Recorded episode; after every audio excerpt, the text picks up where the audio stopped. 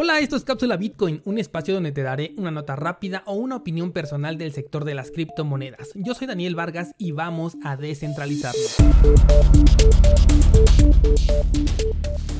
La mayoría de ustedes ya saben lo importante que es tener la custodia de tu dinero. Lo cual tratándose de dinero fiat es un poco complicado, pero en cuestión de criptomonedas no solamente es posible e importante, es una de las reglas básicas que debes de tener y de manera obligatoria. Primero quiero explicarte que en Bitcoin el tema de la propiedad es clave. Hoy en día estamos tan acostumbrados al tema de la transferencia de dinero que asumimos que las cosas son exactamente igual en Bitcoin pero nada más equivocado. En el sistema tradicional el dinero realmente no se transfiere, al menos el dinero electrónico. Este dinero lo posee el banco y a ti como cuenta te actualiza un saldo digital del que puedes hacer uso. Cuando transfieres, entre comillas, ese dinero a otra persona, realmente no existe una transferencia de dinero, sino simplemente una actualización de saldos digitales.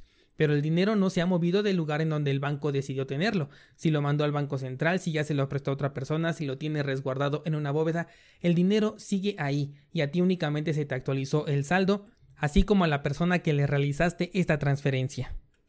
Con las criptomonedas la mayoría de personas asume que sucede exactamente lo mismo, pues colocamos una dirección, que es algo que se podría comparar a colocar un número de cuenta bancario, y entonces realizamos el envío de criptomonedas. De hecho lo decimos de esa manera, enviamos Bitcoin hacia otra persona o decimos que recibimos criptomonedas.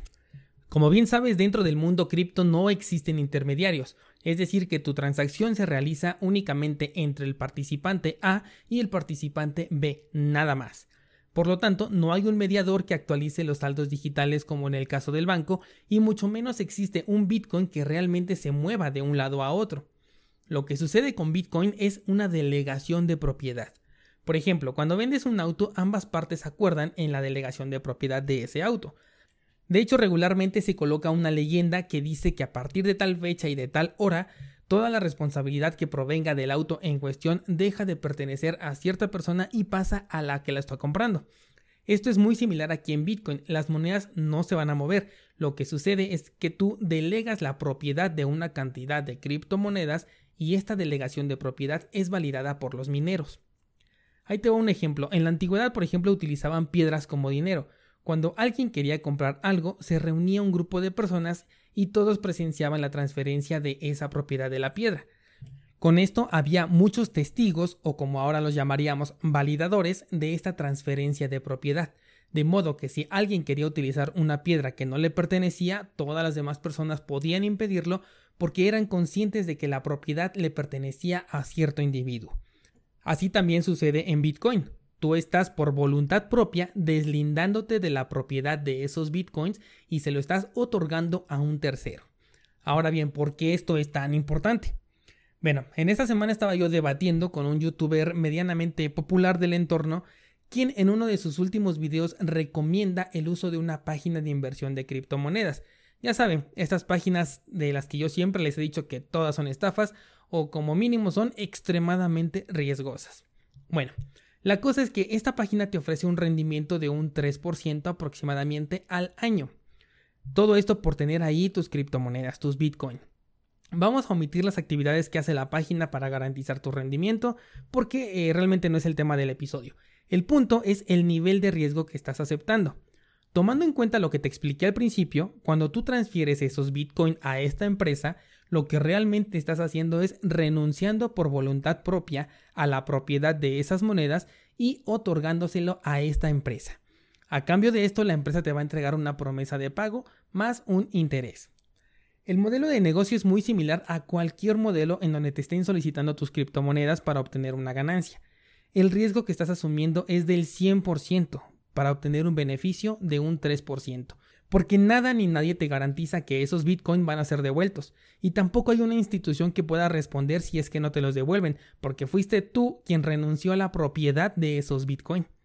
Ahora, tomando en cuenta que para obtener ese beneficio tienes que esperar todo un año, todos ya sabemos cuánto se puede mover Bitcoin en tan solo una hora. Ese 3% es un movimiento que hemos visto en cuestión de minutos por lo que arriesgar el 100% de tu capital por tan solo un 3% es completamente inviable, ilógico y además incoherente.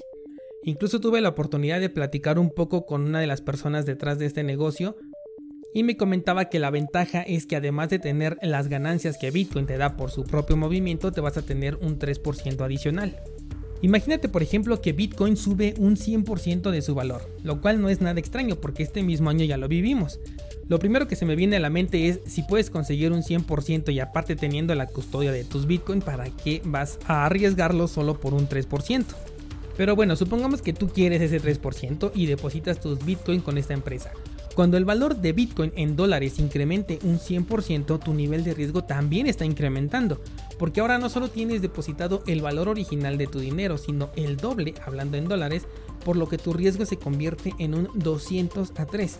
Estás arriesgando la totalidad de tu capital inicial más la ganancia que ya generaste por el simple movimiento de Bitcoin solo para ganar un mísero 3%. Es por ello que cualquier página que requiera tus criptomonedas representa un enorme riesgo. Y esto incluye, por ejemplo, al staking que está haciendo Binance dentro de su exchange. O imagínate, por ejemplo, a bloquear las cuentas de estas personas. Si alguien por alguna razón tiene ahí su dinero y no lo puede retirar o no se entera, esta persona está en un potencial riesgo de perder sus criptomonedas, porque esta persona cedió voluntariamente la propiedad a Bitrex. Así que señores, resguarden sus criptomonedas en carteras que ustedes mismos controlen. Cómprense un Trezor, cómprense un Ledger, realmente vale la pena la inversión y además es muy pequeña, no son tan caros comparado con lo que puedes llegar a perder. De hecho, ahí en cursosbitcoin.com hay un curso que es gratis de cómo configurar tu Trezor para que resguardes bien tus criptomonedas y tengas la propiedad absoluta del dinero que guardas allí. Pues esto sería todo por esta semana, nos escuchamos el próximo lunes, gracias y hasta luego.